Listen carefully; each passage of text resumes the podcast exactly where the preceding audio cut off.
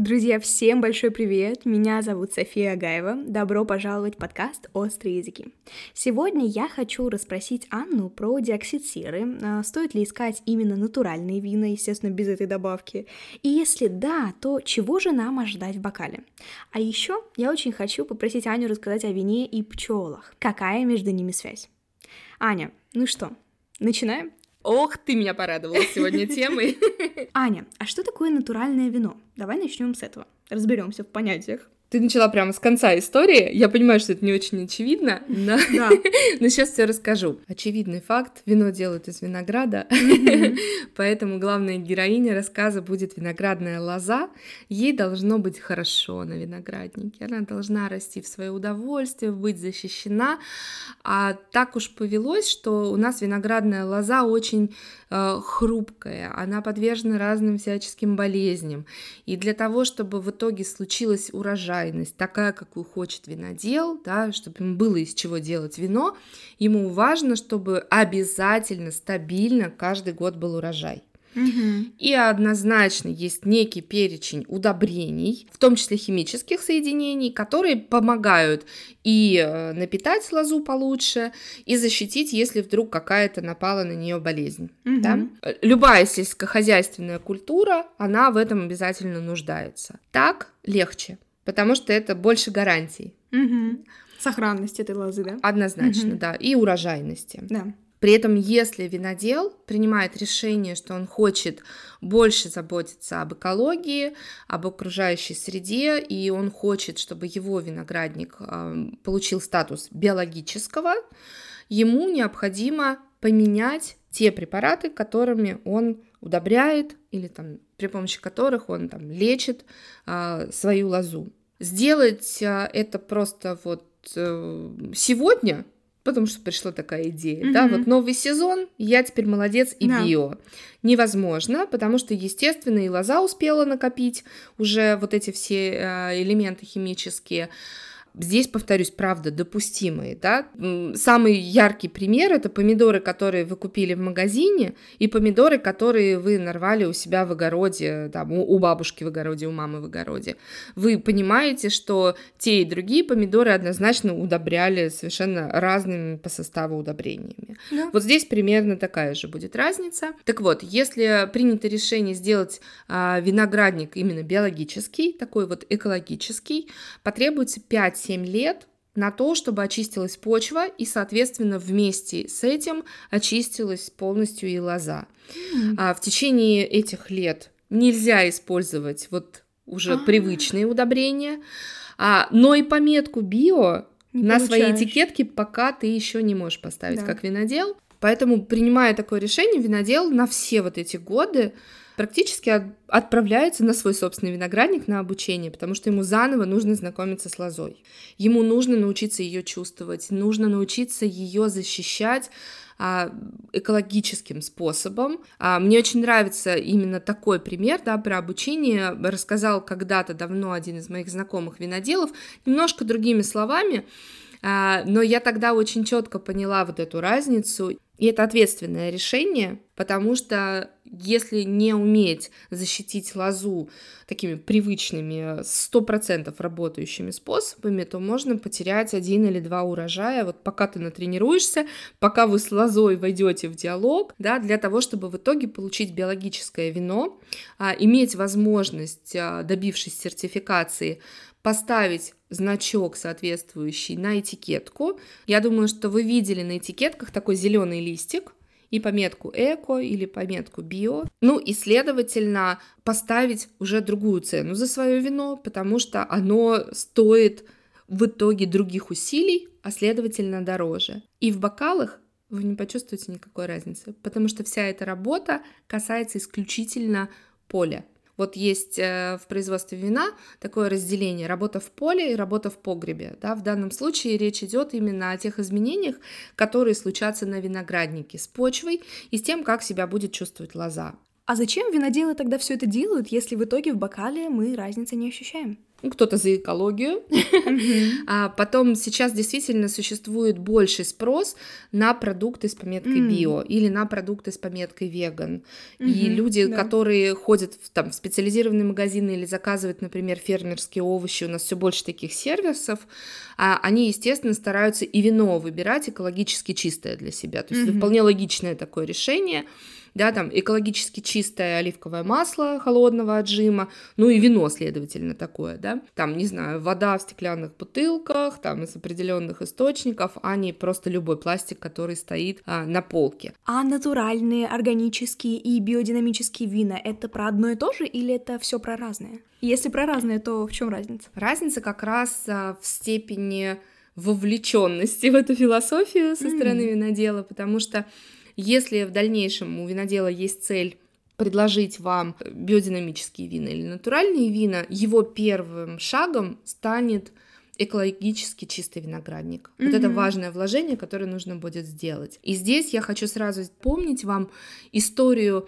виноделия в нашей стране, когда после а, вот этой вот антиалкогольной кампании, да, 84-85 года вырубали виноградники, и десятилетиями ими никто не занимался, да, запущены были абсолютно некоторые виноградники, пустые земли стояли. Сейчас новая эра российского виноделия имеет возможность начать все с чистого листа. Поэтому у нас в стране гораздо больше экологически чистых виноградников, которые уже сразу имеют возможность быть био. Неожиданно. Им, да, им не нужно в данном случае вот эти вот, знаете, угу. про проходить 5-7 лет угу. на очистку. Они могут уже сразу, если был такой план, а, полностью вести экологически чистое виноделие. Многие так и делают. А, это одно из преимуществ.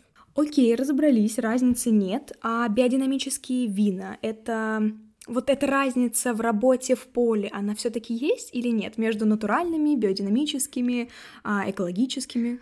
Есть однозначно.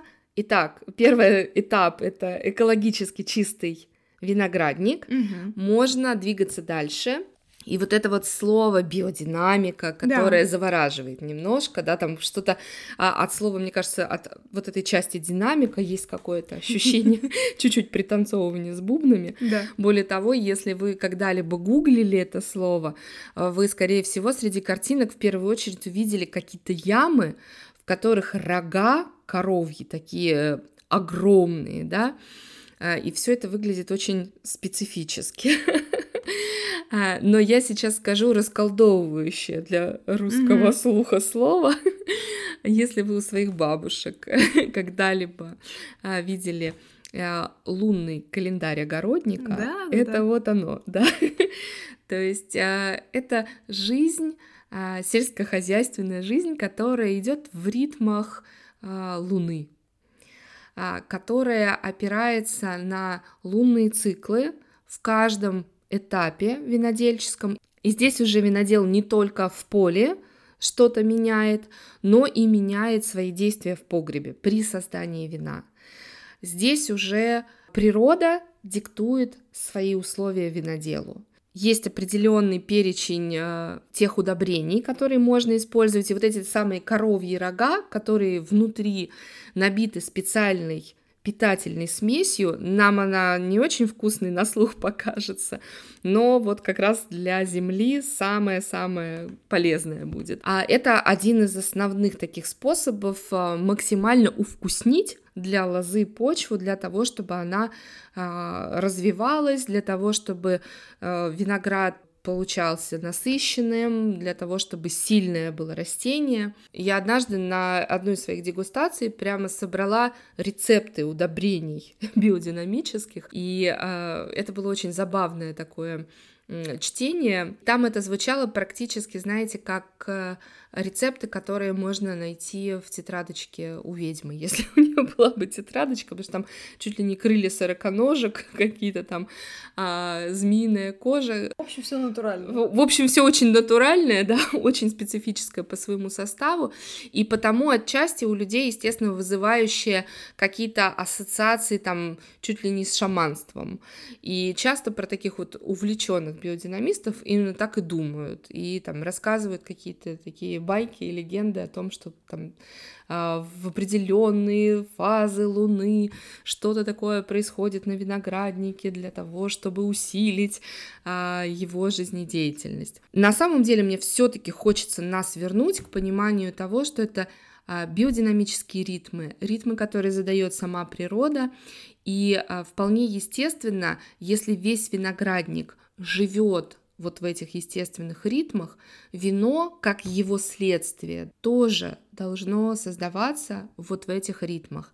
И, конечно, да, здесь в бокале вы уже точно ощутите разницу, потому что раз выбор винодела в сторону натурального случился, то, как правило, здесь будут натуральные дрожжи или дикие дрожжи, по-разному это звучит.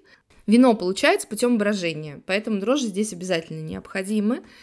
И со временем человечество, прогрессируя в своем развитии, а, вывело чистые расы дрожжей в лабораториях, а дрожжи а, при создании вина активно влияют на то, какая ароматика будет у вас в бокале, а какого вкуса в итоге будет вино. И поэтому вот такие чистые расы дрожжей, они вам обеспечивают в бокале ясную, понятную картинку.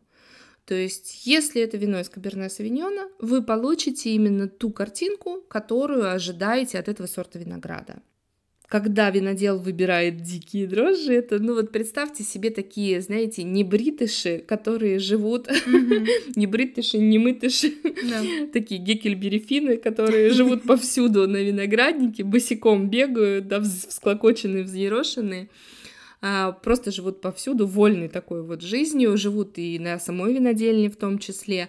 Они обеспечивают спонтанное, а не организованное какое-то брожение. И в аромате обязательно добавляют какое-то свое авторство.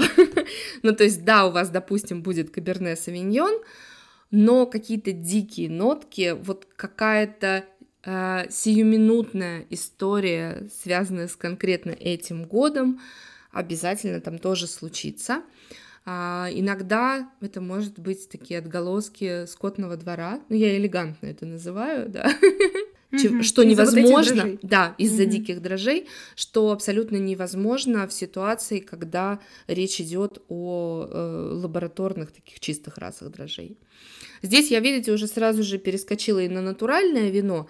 Ну, натуралисты, э, виноделы, они отрицают и сам по себе диоксид серы и стараются другими способами добиться стабилизации вина для того, чтобы оно в итоге не превращалось в уксус. Поэтому да, здесь будут обязательно дикие дрожжи, и э, отсутствие стабилизатора часто приводит к тому, что натуральные вина получаются с яростной кислотностью. Это вот э, тебе для, раз... для понимания разницы того, что ожидать в бокале. Получается, вот мы только сейчас дошли до натуральных вин, Смотри, какой да. путь приходится проделать виноделу для того, чтобы а, в итоге в бокале предложить что-то, что, возможно, вызовет у тебя гораздо больше вопросов, да. чем удовольствие от того, что, фу, это экологически чистый натуральный продукт.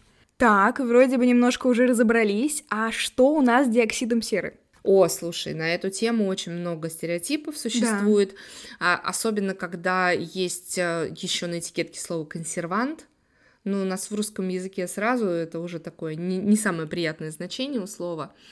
Если я заменю его на стабилизатор, наверное, будет поприятнее звучать. Mm-hmm. А, но я тебе сначала сейчас верну вопрос. Скажи, пожалуйста, ты курагу, чернослив в своей жизни когда-нибудь ела? Да. Однозначно. Я думаю, что многие из наших слушателей mm-hmm. тоже ели. Я вам могу сказать, что вот в кураге, в черносливе содержится гораздо больше диоксида серы, mm-hmm. чем в обычном бокале вина. Это натуральный стабилизатор и натуральный консервант. А звучит страшно. А звучит страшно, да. ну, потому что мы современным мозгом воспринимаем значение это сло- этого слова.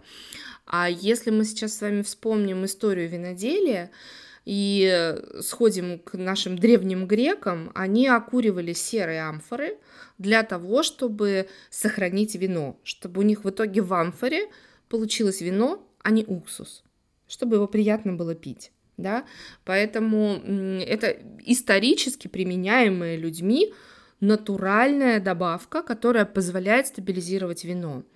И даже для натуральных вин существуют определенные дозы диоксида серы, которые согласованы на уровне вот всех инстанций, которые занимаются натуральным вином. Не в каждой стране они существуют, но их становится все больше, потому что это ну, такой а, сейчас очень мощный тренд. И а, вот это вот микроскопическое количество диоксида серы, которое все-таки используют виноделы, оно необходимо в том числе в тех ситуациях, когда а, винодел, выбирая натуральную историю для себя, все-таки предполагает, что это вино будет куда-то транспортироваться. То есть его выпьют не прямо вот не отходя от винодельни, от его места рождения, оно доедет к нам до России, и мы захотим его попробовать. Угу. Аня, знаешь, я недавно видела мутные вина.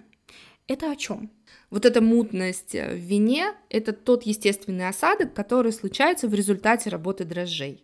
Угу. То есть, когда вино бродит, дрожжи активно поедают сахар, тот, который накопился в ягоде во время ее созревания. Вот этот осадок — это отработанные клетки дрожжей. Часто виноделы, которые выбирают натуральный способ виноделия, они просто не фильтруют свои вина и не осветляют их. Таким образом, подчеркивая, что они в данном случае выступили скорее как повитухи, то есть они таки приняли роды да. у природы, да, а выступили не как творцы, которые там зачистили, очистили, как-то там по-другому воздействовали на уже а, рождающееся вино, как-то не, не видоизменили его. То есть это такое девственное вино э, в бокале, оказывается. Красивая история, да, во многом натуральная. Это то, что вот случилось внутри самой природы. Угу.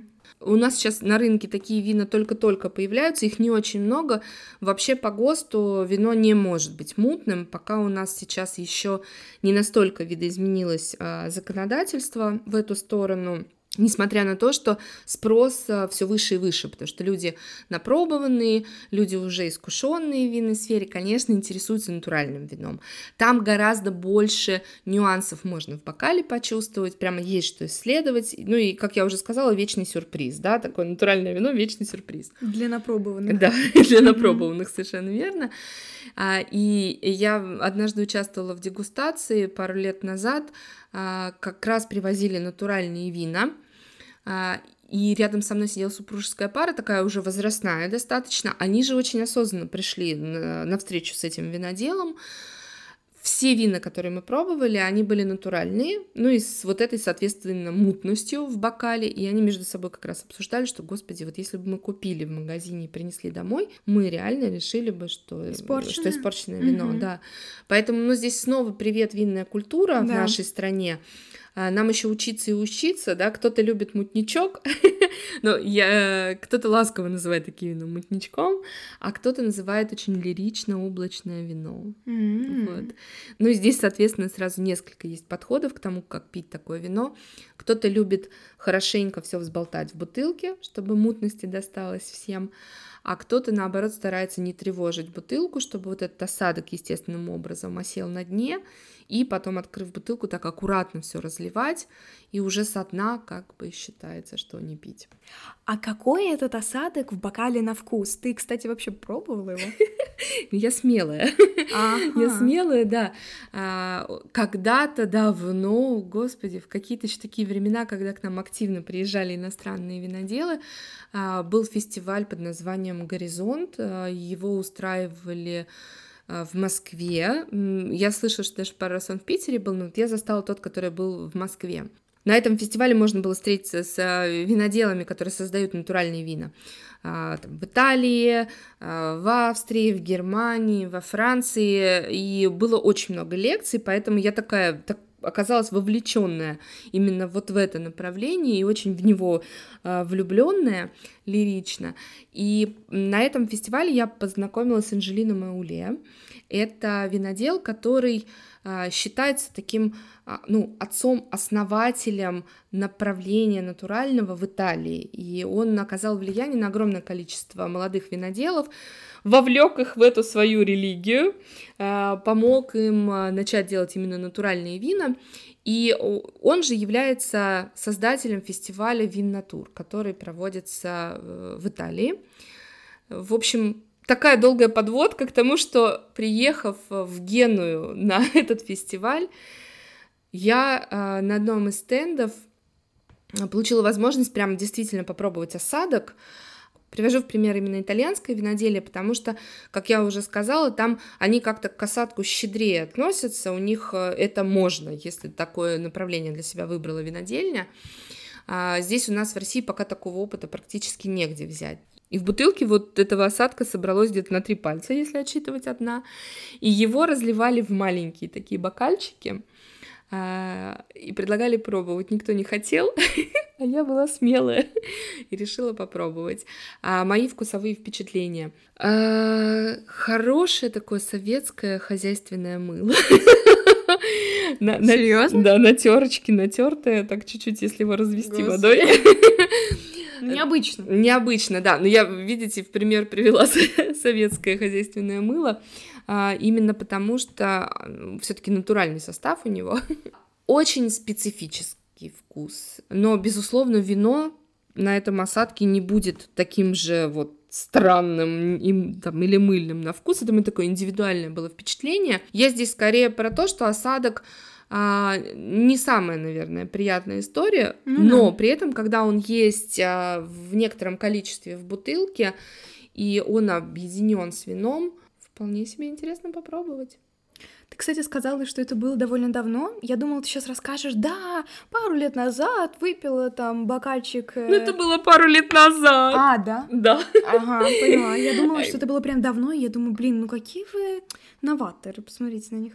Знаешь, это было в самый первый ковидный год, когда еще не mm. было локдауна.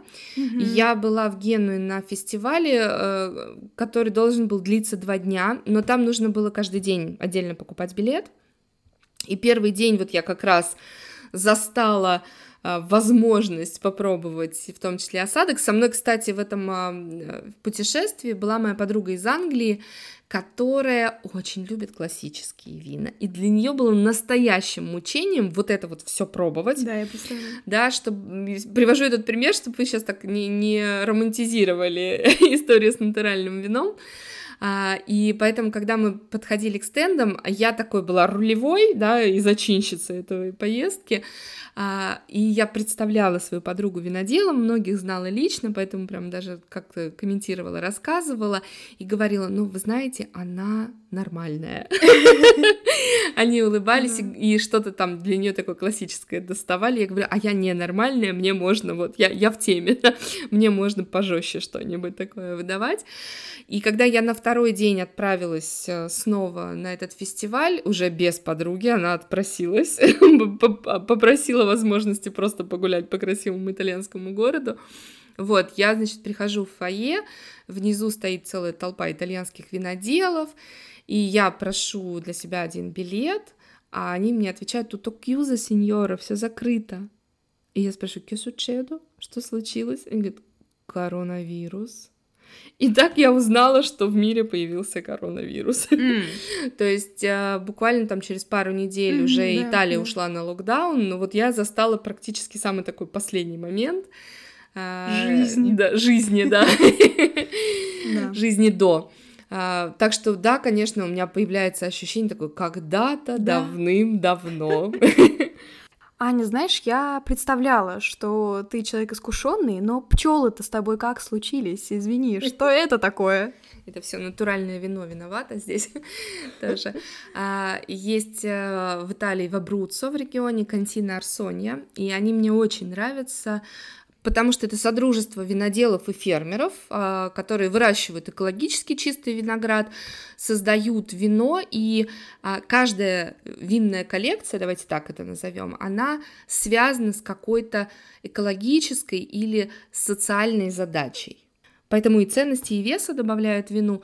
Я давно с ними знакома, давно с ними дружу, и у них получаются а, под логотипом Лунария очень такие дружелюбные натуральные вина, которые как раз обычно я рекомендую попробовать тем, кто только-только еще начинает знакомиться с чем-то натуральным, а, И однозначно я понимаю, что люди не испугаются каких-то таких странных ароматов из бокала.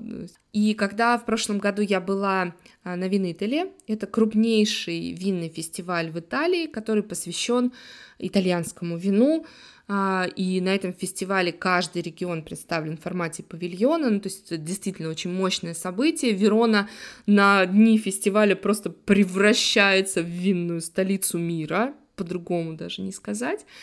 А, я, конечно же, нашла Контину Арсони, пришла к ним пообщаться, и вот тогда впервые познакомилась с их новинкой. Это небольшая коллекция вин, которая называется Вола Вале, летать-летать. Mm. А, на этикетке везде пчелки. Вот uh-huh. тебе рассказ про пчелы, да. И это вина, которые создают на дрожжах а, добытых из пыльцы цветов или местных каких-то растений. Ну а эту пыльцу, конечно, собирают пчелы. Получается, они создают свою коллекцию, приуроченную к проблемам, связанным с пчелами, да? Буду цитировать Эйнштейна сейчас. Mm-hmm. Наверняка эту фразу многие слышали. А, Когда умрет последняя пчела, человечество останется жить три года.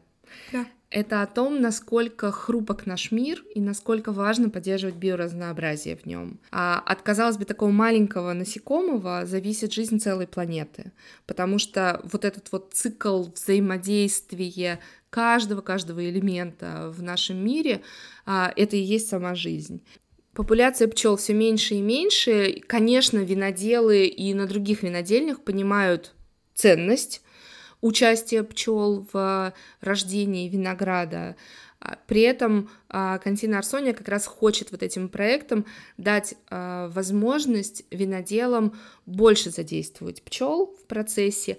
А как вино тогда бродит? Мы добавляем пыльцу, и что происходит? Тоже сейчас расколдую для русского слуха очень понятное и знакомое слово медовуха. Наверняка наверняка знакомы. Конечно, в пыльце тоже содержатся дрожжи. Для того, чтобы их активировать, нужно, чтобы в винограде было больше сахара. И а, Абруццо — это такой жаркий регион, а, они выбирают именно для этого вина поздний сбор, то есть дают винограду побыть еще на лозе подольше-подольше, набрать побольше сахара, и тогда вот эти дрожжи, которые содержатся в пыльце, а там для каждого вина пчелы, знаешь ли, приносят какую-то пыльцу особенную. То есть я, там есть а, пыльца из каштанового леса, как у них это так написано. А, хотя у нас, наверное, мы бы сказали из каштановой рощи. вот, у них есть а, пыльца с а, местных цветов, а, есть пыльца ежевичная.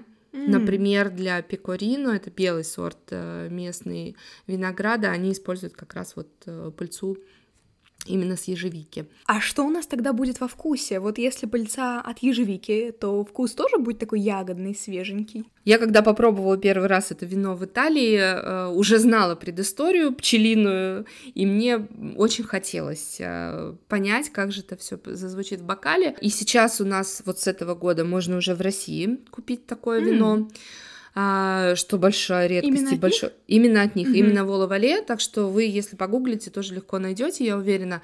Это, по крайней мере, такой, ну вот, классный пример экологически чистого вина а, на экологических а, натуральных дрожжах, и при этом без мутности. Мне кажется, что эти вина а, ярче, в них ярче чувствуются цветы, ярче чувствуется какая-то такая медовая нотка. Есть, конечно, вероятность, что я где-то здесь уже добавляю лирики, а, потому что есть определенные ожидания, но комментарии не только мои, потому что я их и в дегустации, естественно, ставила. Mm-hmm. Хочется про это рассказывать, как про да. такой вот символ объединение винодела с природой. Знаешь, у меня, кстати, совсем другие ассоциации. Ты вот сказала, это такое объединение винодела с природой, а мне кажется, здесь больше история. Ну, я, наверное, э, все-таки смотрю со стороны потребителя, и здесь больше история объединения потребителя с социальными какими-то важными вопросами. И очень классно, что мы вместе с бокалом вина имеем возможность подумать о чем-то важном, действительно важном. Вот меня этим и подкупает а, все, что касается биодинамики, все, что касается натуральных вин, потому что там всегда есть очень личная история. Да. Невозможно производить такие вина в промышленных масштабах. 100%. Это нужно понимать, и да, они всегда будут стоить других денег, потому что рисков у винодела здесь гораздо больше, особенно когда речь идет о натуральных дрожжах, потому что а, вино просто может не состояться, да, и тогда вот весь винтаж а, нужно будет вылить, его невозможно будет продавать, и у вас минус год. Да. То есть след... попробуйте в следующем году это называется. Аня, у нас подходит время для практики, и давай предложим что-то в рифму с натуральным, о чем мы сегодня говорили. А, тогда я вас отправлю на рынок. М, Согласны? Я вас отправлю на рынок нюхать. Будем развивать библиотеку вкусов и ароматов. Супер. А Особенно, когда речь идет про натуральные вина, в них очень ярко проявляется вот все, что существует в природе. И э, поэтому на рынке просто у вас будет больше э, возможностей повстречать э, какие-то а, разные травы, разные овощи, разные фрукты, разные орехи. Ну, то есть то самое биоразнообразие, о котором мы как раз и говорили. Ну и рынок это такое место, где есть определенная игра между продавцом и между тем, кто приходит на рынок. Так. Потому что продавцу всегда хочется... Меня еще моя бабушка учила, мы жили недалеко от кузнечного рынка, это один из наших старейших рынков в Петербурге, и когда она меня маленькую водила на рынок, она всегда говорила, все пробуй, все пробуй, они будут предлагать, на рынок надо ходить весело. Вот я, бабушка, бабушка уже давно не со мной, но я вот храню в сердце ее совет, и вам тоже предлагаю ходить на рынок, все пробовать. И это вот такое заигрывание а, продавцов на рынке с возможностью возьми, потрогай, возьми, посмотри, возьми, попробуй, понюхай. А, Пользуйтесь этим, превратите это в впечатление, превратите это в приключение, старайтесь запоминать а, вот эти ароматы, для того, чтобы потом легче опознавать их в винах, которые будете пробовать. Постарайтесь ощутить разницу а, в том, как пахнет базилик зелеными листьями и базилик фиолетовый. А, Постарайтесь ощутить разницу в том, как пахнет обычная петрушка и кудрявая петрушка, ее тоже часто на рынке продают. Распробовать не только вкус, но и аромат разных орехов, потому что это такая очень частая нота а, в винах, особенно в натуральных винах. А, Специи на рынке продают, пожалуйста, почувствуйте, в чем же разница между хмели сунели и уцхо сунели. Поговорите про это с продавцом, потому что они в восторге всегда от таких разговоров, рассказывают о составе специй, а вы чувствуете вот эту вот теплую терпкость, теплую пряность, как пахнут разные виды перца. А, потому что, например, черный перец, зеленый перец и белый перец, вот эти горошинки, это одна и та же перечная лиана, но при этом разная степень обработки вот этих вот перчинок, да, которые в итоге дают абсолютно разный акцент в тех блюдах, которые вы готовите. Целый новый большой мир пусть открывается для вас. Такой, знаете, на высоких нотах предлагаю сегодня завершить наш выпуск. Раз мы поговорили про пчел, про биоразнообразие, про вклад виноделов в экологию, хочется, чтобы мы, как жители планеты Земля, можно я сегодня вот так буду, позволили себе насладиться всем разнообразием этого мира. Друзья, спасибо, что вы были с нами. Оставляйте оценки и комментарии подкасту, делитесь этим выпуском с другими людьми, со своими близкими. До следующей субботы. Пока-пока. Пока-пока.